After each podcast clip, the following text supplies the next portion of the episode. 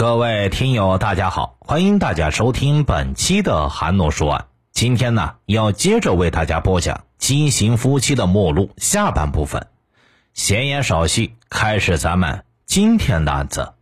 二零一一年年初，谭贝贝与同在烟台一家礼仪公司的同事白云江相识。当时他主动在 QQ 上给他留言，报上名后，白问他。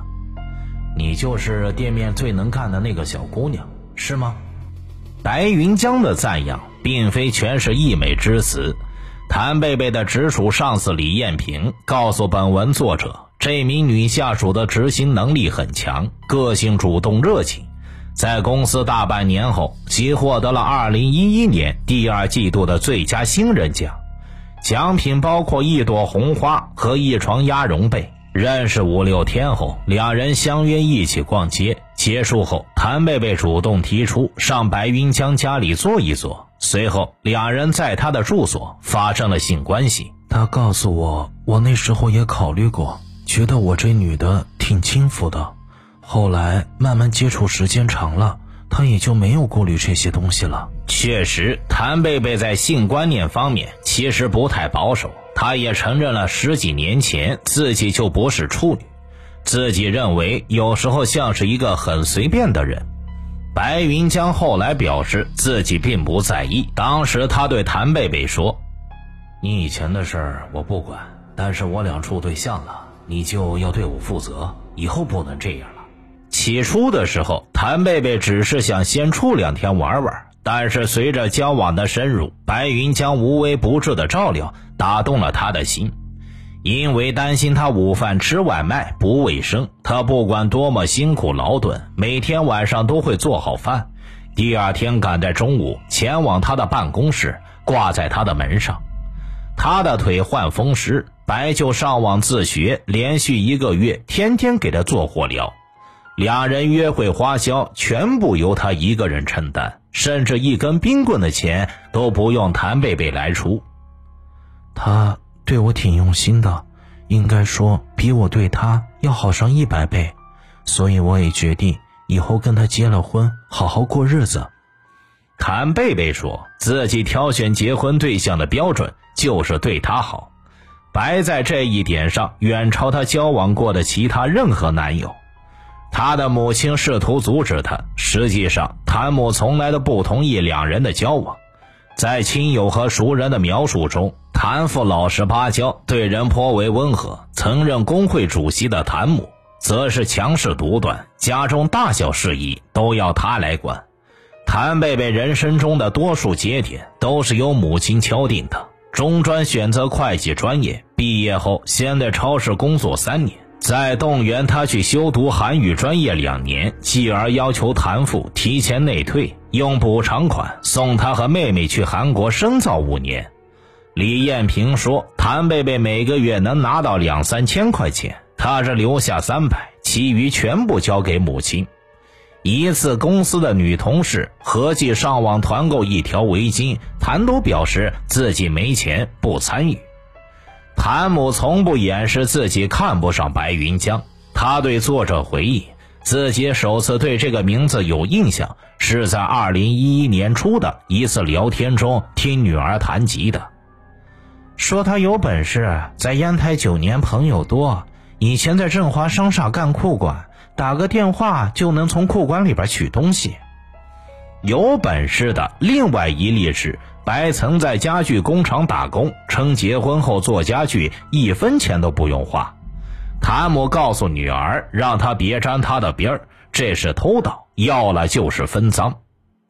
二零一一年三月十一日，白云江为谭贝贝与其双胞胎妹妹提前三天置办了一场生日宴。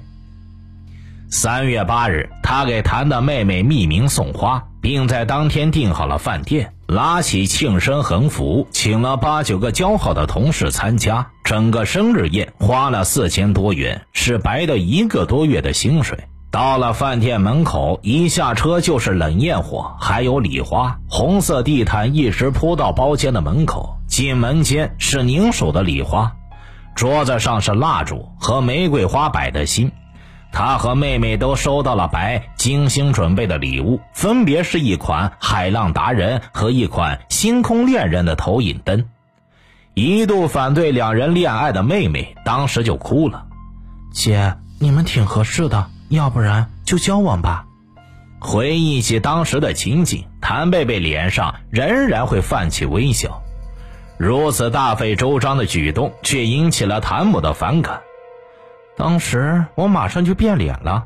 谭木回忆说：“这个人是怎么回事？干嘛搞这么大的排场？想让全公司的人都知道？”当他从小女儿处得知白曾经放言“先攻你妹，再攻你妈”时，他更是受到刺激，又觉得紧张。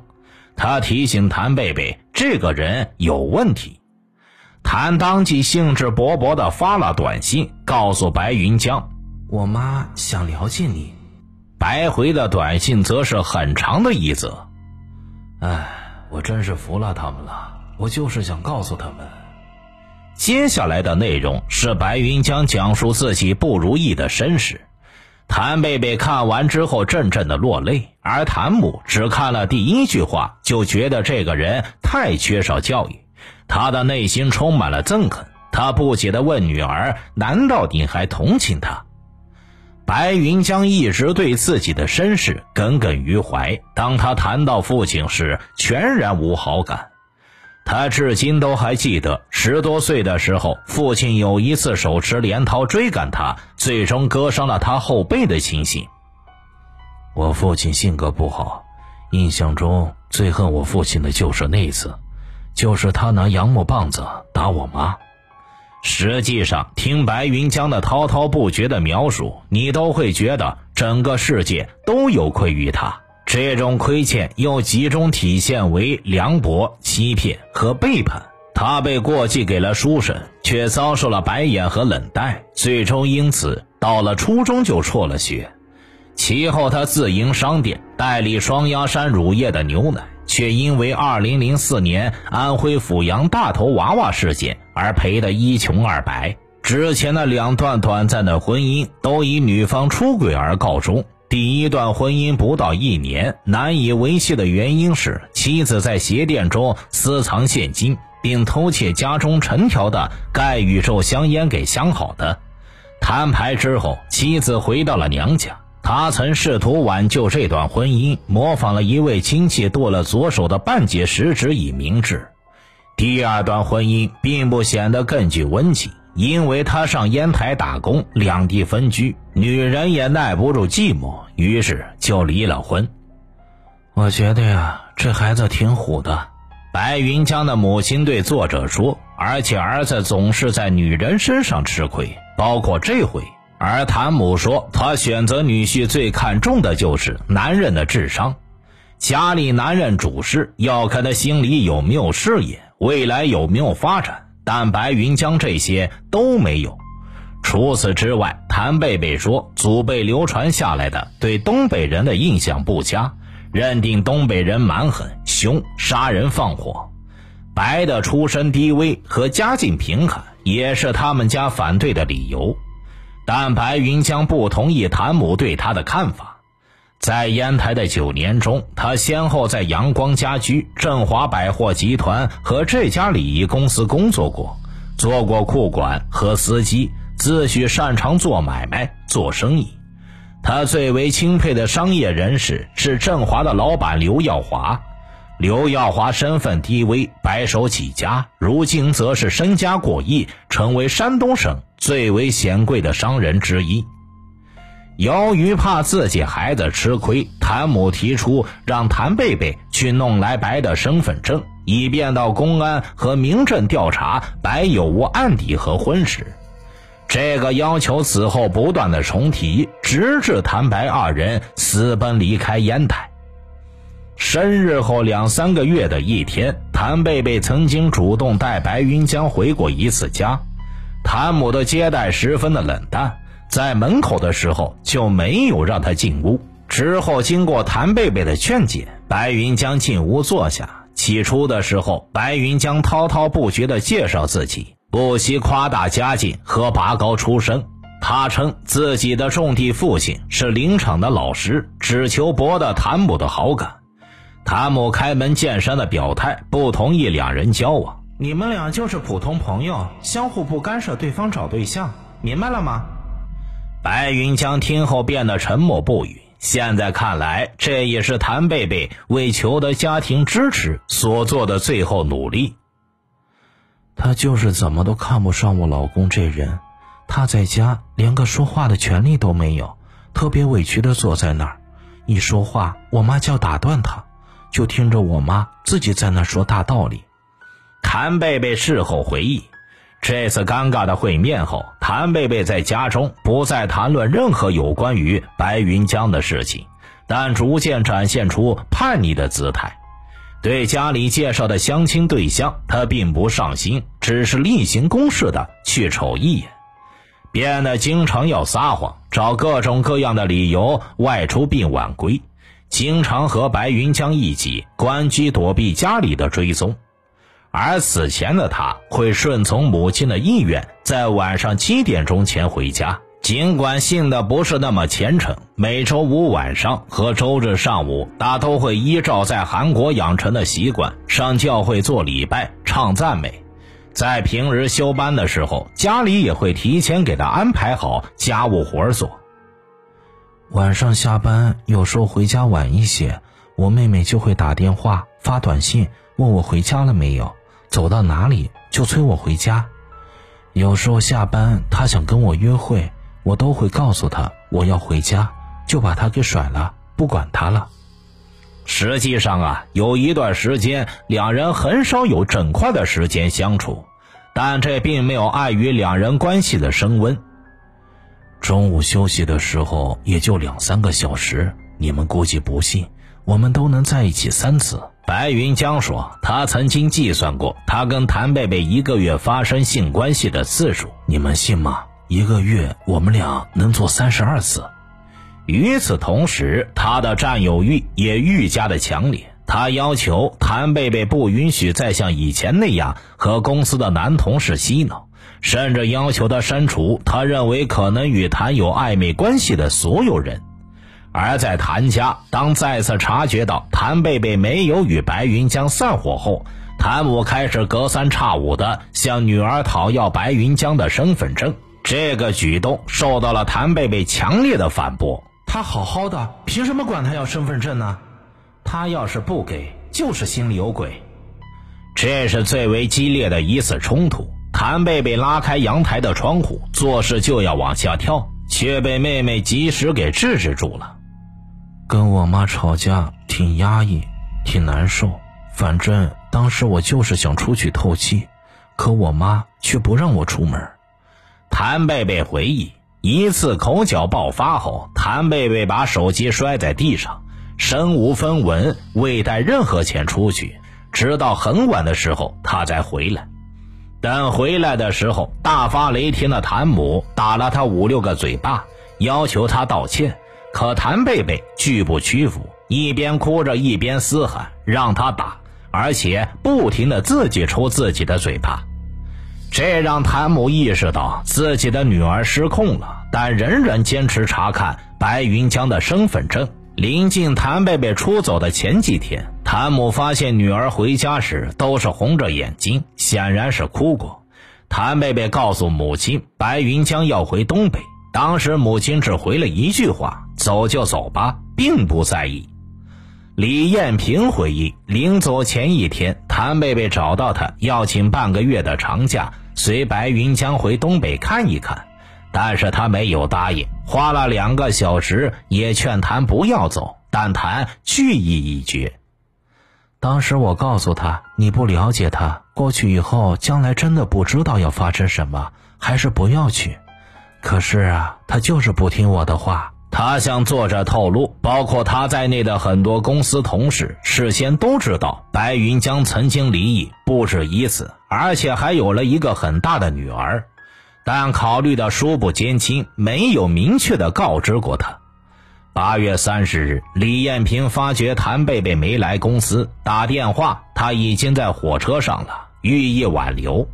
谭却推说父亲在旁陪伴，已经获知此事，又借口很快要上车，便挂了电话。这天晚上晚些时候，谭的妹妹收到了一条短信：“妹妹，你要照顾好妈妈，我去找小白了，你别怨我。”家人在拨打谭的手机，已经关机了。当时我就觉得这个人我舍不得放下，真的一点也舍不得放。他要是回到东北的话，那我们两个人之间就彻底的完了。谭贝贝这样解释他当初所做的选择。我也知道回来以后，可能我父母、妹妹都要放弃我，还得。让我把烟台所有的一切都抛下。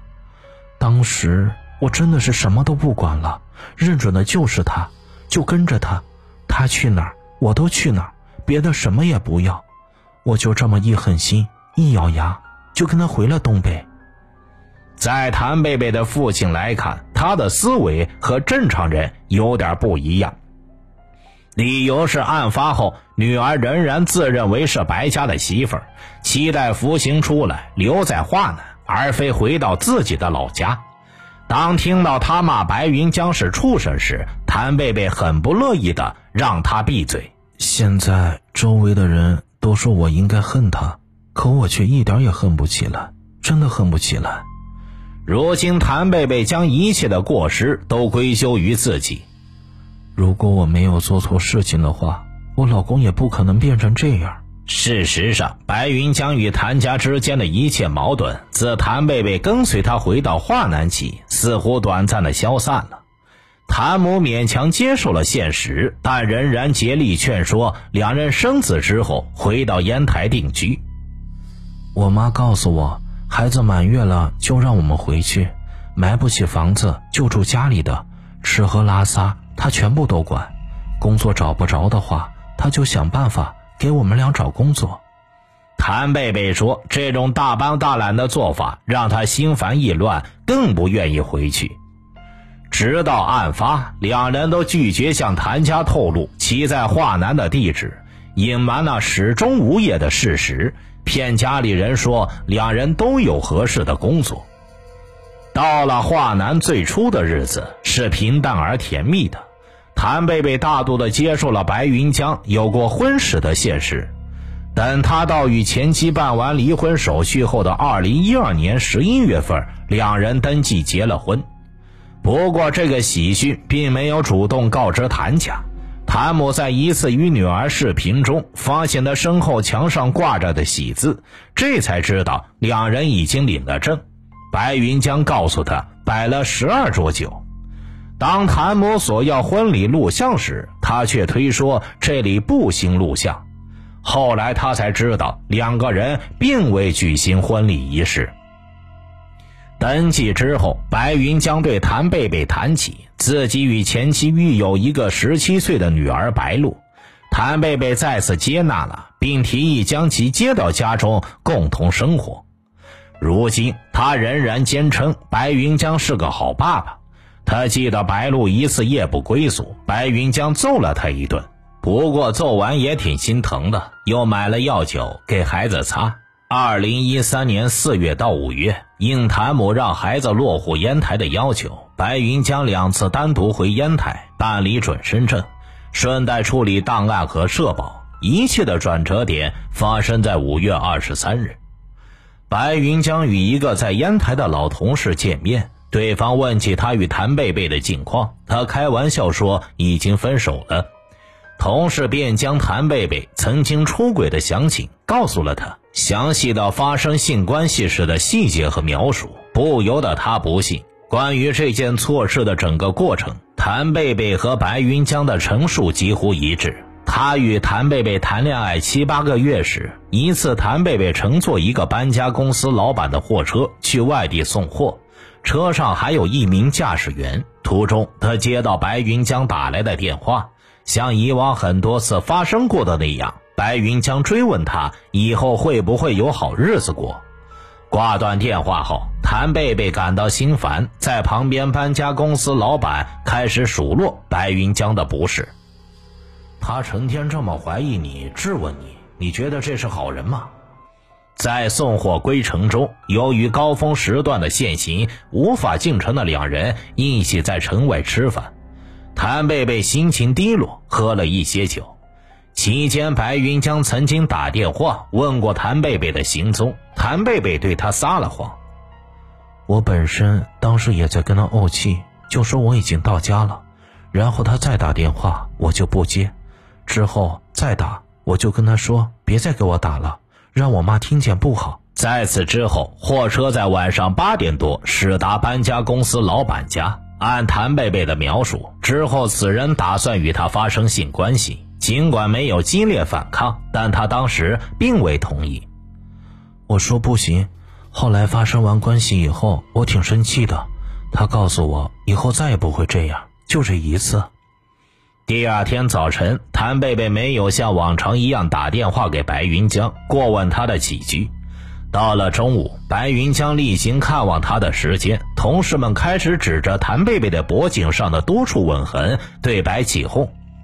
我说：“小白啊，你得下手轻点看把你媳妇给亲的。”谭贝贝再次撒谎说：“这是昨晚蚊子叮咬后用手挠留下的痕迹。”在两个人聊天的过程中，搬家公司老板给谭贝贝发来一条短信，白云江抢过他的手机来看到了七个字：“今晚你上我家来。”白云江随即回电话理论，两个男人在电话里爆发了争吵，都扬言要找人教训对方。谭贝贝则一直试图息事宁人，不过他与搬家公司老板都对白云江回避了发生性关系的情节。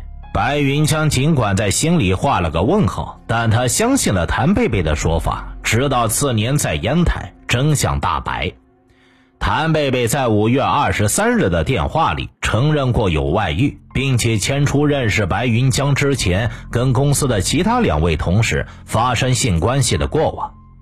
白云江感觉到自己受到了欺骗。他痛恨知情不报的公司这帮人，觉得谭贝贝的出轨和滥情早已成为同事们酒桌上的谈资。更接受不了的是谭贝贝的欺骗。在归途的火车上，白云江两天三夜没有吃饭，他感觉到全脑袋都在冒汗，气都不够用，心跳的特别快，嘴还特别的恶苦。他回到家之后，继续对谭贝贝质问。当时他没有流过泪，一滴泪都没流。在这个过程中，白云将自己昏倒两次，一手捶墙，并前所未有的打了谭贝贝两记耳光。之后是一段暗淡无光的日子。濒临崩溃的白云江要谭贝贝去计生办把孩子打掉，要和他去民政局离婚。谭贝贝一开始态度是觉得自己没错。但渐渐变为特别的内疚，特别自责，因为那时候他觉得白云江对他这么好，他还跟别人有过那些关系。这也是白云江追问他无数遍的问题：为什么那时候他们已经好到分不开了，他还会做出这样的事？谭贝贝不提供任何解释，因为解释这些东西没用，因为他已经发生了，连他自己都说不出理由来。冷静下来后，白云江把自己想好的办法告诉了妻子。谭贝贝回忆，他让我想办法转移话题。他说，他要是再想这些事的话，我就把话一转题开，然后慢慢的开导他，以后也许他就会放宽心，不会再去想了。后来我发现，他还是放不开，那那我就只有沉默了。嫉妒和愤怒让白云江彻底变成了另外一个人。起初，谭贝贝以为让他火发出来，心里就能痛快一些，但没想到白云江后来脾气越来越大，说着说着，有时候还会动手。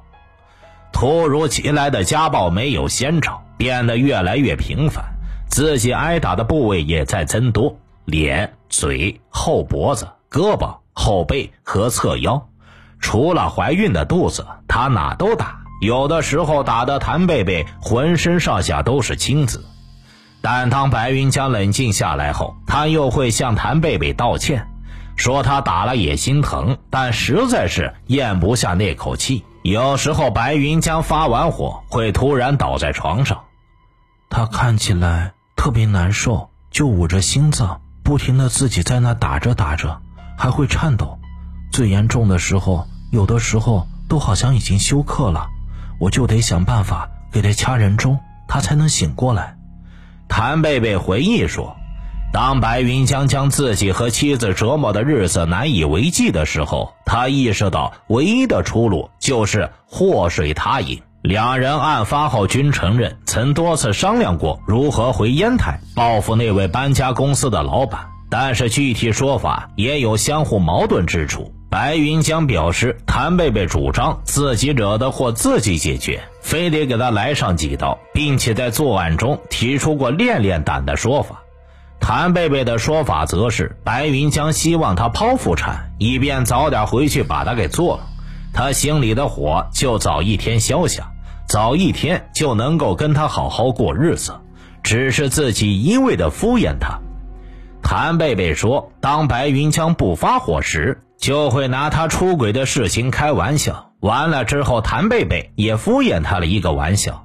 当时白云江还表示让谭贝贝，要不然给他找个小姑娘什么的。表面上白云江看起来没有什么事，但内心里却一直耿耿于怀。谭贝贝记得有一次，白云江忽然当着他的面莫名其妙的生气，说自己谈了几个对象，没有一个是处女，不知道处女是什么滋味。接下来的日子，这个灰暗的念头开始滋长，并被不断的提及。最终成为驱使着两人走向疯狂的一个魔咒。白云江称，谭贝贝先后三次给他提过要给他找小姑娘，头两次被他很坚决的骂了，但是第三次听了之后，他没有吭声。他把这归结为自己的意志力不够，而谭贝贝的说法则是，当两人在阳台上。看文林街上人来人往时，白云将会半开玩笑的主动谈论：“哎呀，要不然你给我调上一个年轻的姑娘上来。你要真想的话，我就去给你找一个。哎，我跟你开玩笑的，我真的是认真的。你想吗？哎，算了吧。”每当白云将要求或默许谭贝贝下去的时候，他的心里就特别的难受。他说：“下楼对于自己也是一种躲避和散心。在街上徘徊时，他心里很不舒服。白云江曾经问过他：‘你要真给我找小姑娘的话，你心里在意吗？’我不在意啊。你真的不在意，还是假装不在意？我真不在意。